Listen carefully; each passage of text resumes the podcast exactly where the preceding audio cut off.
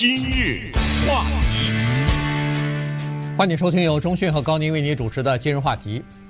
这个以前的好莱坞的一个大名鼎鼎的电影人啊，叫做 Harvey Weinstein 呢，他的第二个性犯罪的案子呢，在洛杉矶今天就要开庭审理了。这个事情呢，其实也原来并不是特别重要哈，但是呢，现在变得大家都在关注。原因是这样子的。原因是他今年已经七十岁了，看他那个健康的状况呢不太好。你看最近这一段时间以来，只要是公开露面，他全是坐的轮椅，所以说明手里推了一个助行器。哎，对，所以就是一般都是这样的情况啊。再加上确实他的这个健康状况有恶化的迹象，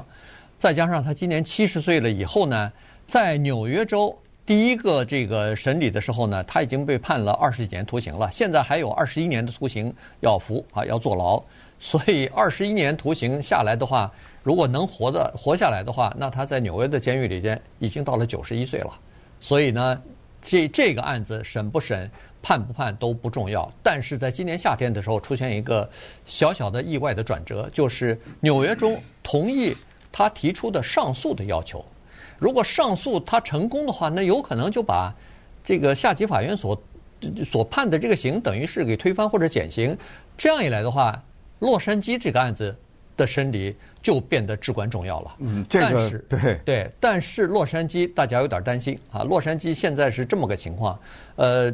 我们都知道这个 Weinstein 呢，他是算是 Me Too 运动啊，在美国和在全球展开的最关键那个第一个人啊，所以呢，他导致了这个。Me Too 呃 Me Too 运动的全球的这个兴起哈，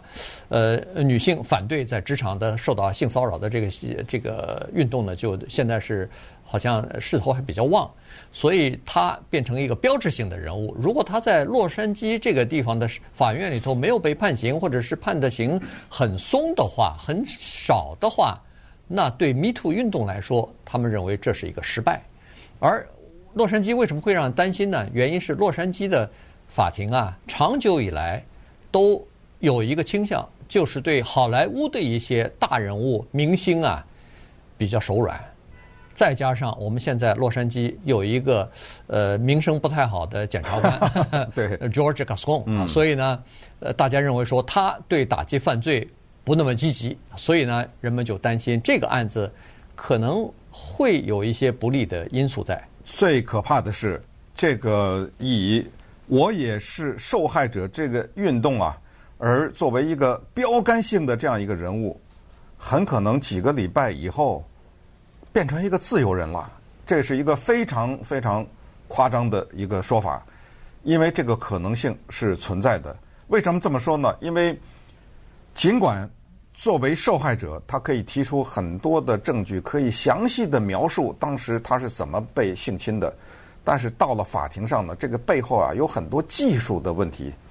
这个技术的问题，你一个跟头栽下去以后啊，就完了。就是之前我们说的，你告人家，你把人家的电子邮件篡改了，他就是真的犯罪也活该了，你知道吗？你没办法了。你告人家，你给人家家里栽赃啊，你放了一个证物，明明这人是他杀的，但是这里面有一个证物是你放进去的，那活该了啊。这这就是技术的问题。特别的残酷，在这个法律上面，纽约的最高法院为什么要接受他的上诉？就是因为发现了技术问题，就是告他的人呢有瑕疵，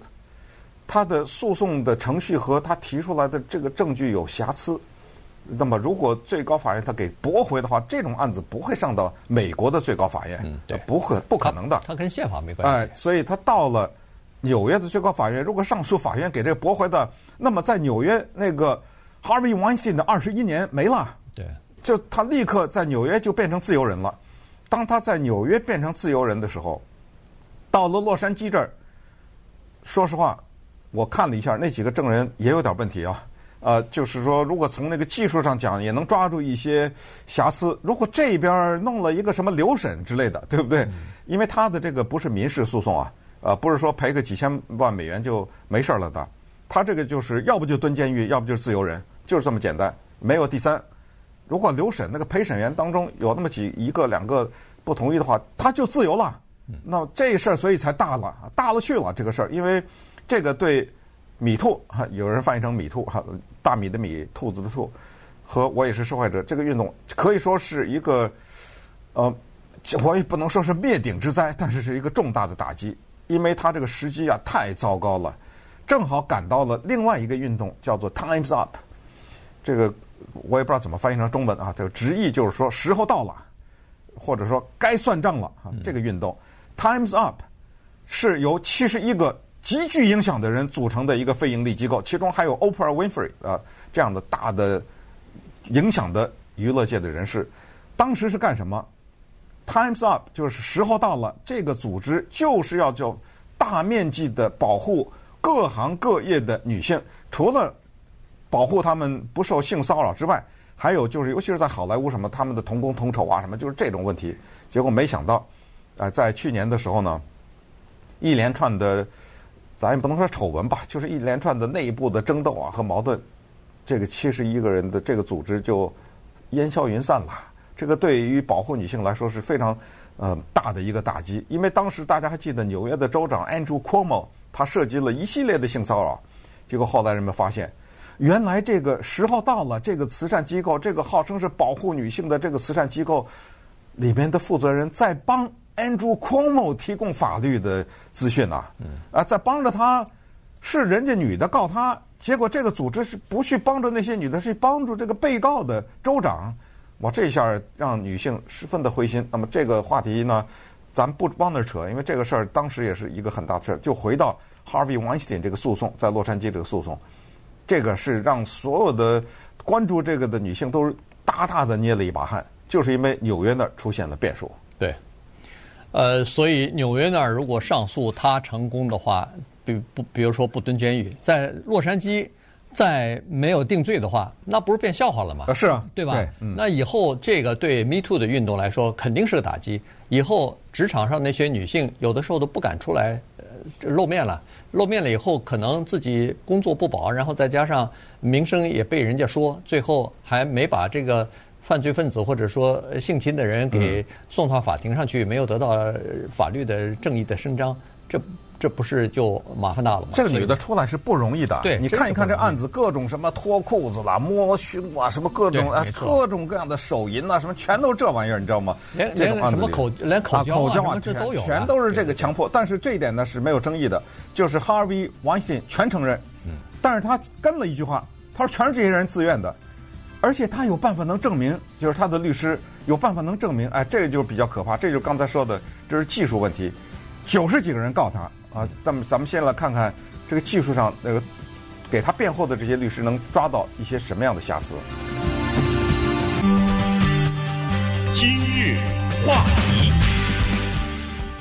欢迎继续收听由中讯和高宁为您主持的今日话题。这段时间跟大家讲的呢是洛杉矶市中心的这个呃法庭啊，今天就在审理 Harvey Weinstein 的这个第二个性侵的案子了哈。第一个性侵案子呃去年在那个呃纽约已经审理过了哈，而且他被定罪了，所以判了二十几年徒刑。但是呃他提出上诉呢，六月份的时候纽约法庭。同意了啊，所以呢，明年的差不多春夏之之交的这个时间，大概四五月份的时候，五六月份的时候呢，他那个纽约的上诉法庭的那个上诉啊，就开始要审理了。大概到明年年底的时候呢，可能会做出上诉方面的这个裁决来哈。所以现在人们就比较关心洛杉矶的这个案子了哈。呃，在洛杉矶呢，一共有五名被告女性就。呃，原告女性啊，把她告到了法庭上，大概一共十几项罪名吧，呃，包括这个性侵，包括这个强暴，呃，包括其他的，就是很多都是技术的，对对对，限制什么自由，然后性殴打等等啊，各各种各样的，呃，放在一起，然后根据法庭的这个要求呢，就是这些女性都不能用自己真实的名字，要保护她们嘛，呃，尽管你可能在法庭上一看，哦，这个是什么演员，那个是什么模特，但是。在法庭上，他们都是用代名词啊，都用这个代名一二三四五的这样的呃号码来呈现出来。那现在呢，辩方的律师啊，就是 Weinstein 的这个律师呢，他采取的一个策略和其他的辩方律师基本上有的时候是相同的，就是他要质疑每一个原告的女性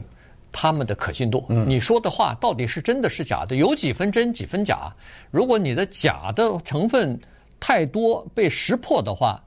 那对不起，陪审团可能连你说的那个真的都怀疑是假的了。他是扒你三层皮还是五层皮啊？对，你说这种拿了高额的律师费的这个律师，他请的这种调查人员，把你过去撒过谎没有？啊，把你过去多少次堕胎，你有多少个男朋友，有没有什么这种呃性方面这调查的一清二楚，然后在法庭上毫不灵巧的给你翻呐，呃翻出来给那个陪审员看，就是说难听点，就是你看看这是个什么人，你知道吗？他是用这个策略。那么我们也知道，那么 Weinstein 接触的都是这个地球上可以说是最漂亮的人，明星啊，超级的名模呀。等等啊，这样的人，那么这些人呢，非常的也可以理解，就是他们寻求的就是出名，而 Weinstein 是可以让你出名的，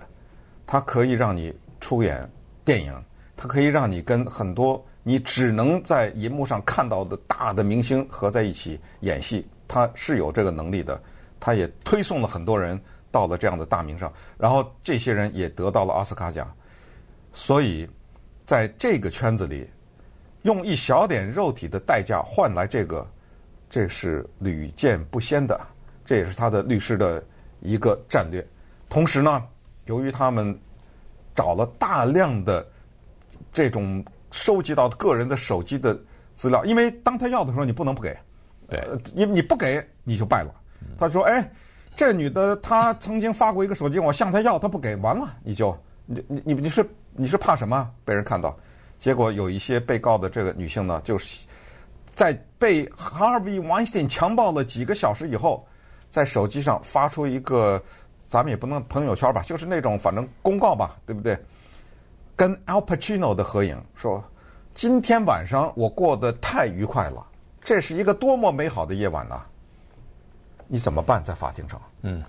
他说你刚刚被强暴过，你为什么在上面说这是一个美好的夜晚呢？嗯。又跑去参加另外一个聚会去，因为强暴的那个过程谁也没看见，嗯，看到的是这个。那么现在哈布维完先生说我是那天晚上跟他发生性关系，那是他自愿的，嗯，怎么办？怎么证明啊？对，然后这个 Weinstein 的律师还发现另外一位女性是向警方提供的那个信息，呃，就是前后是矛盾的，哎，是矛盾的啊。那这个他的这个可信性也是提。可信度至少是受到一些质疑吧，呃，还有一位呢，好像说是什么，呃，假装性高潮之类的，反正就是各种各样的东西呢，他都会在法庭上提出来，然后直接面对你，让你回答，让你呃表演当时发生了什么事情，你你给我详细的讲一下当时怎么回事，他怎么弄的，你怎么弄的，他都会让你呃这当着陪审团的面，呃，就让你表演一下当时发生的情况，所以他会指出一些和你当初。跟警察呃提供的这个证据，或者是跟调查人员提供的证据是不一样的地方，所以这个呢是一个呃是一个，说实话对女性来说有可能就是第二次的伤害，因为她呃不仅第一次受到屈辱，第二次有可能还受到了这样的这个公开的这种伤害啊，所以对他们来说也是一种心灵的一种煎熬吧。那所以这次就看最后这个陪审团到底在审理的过程当中会做出什么样的裁决了。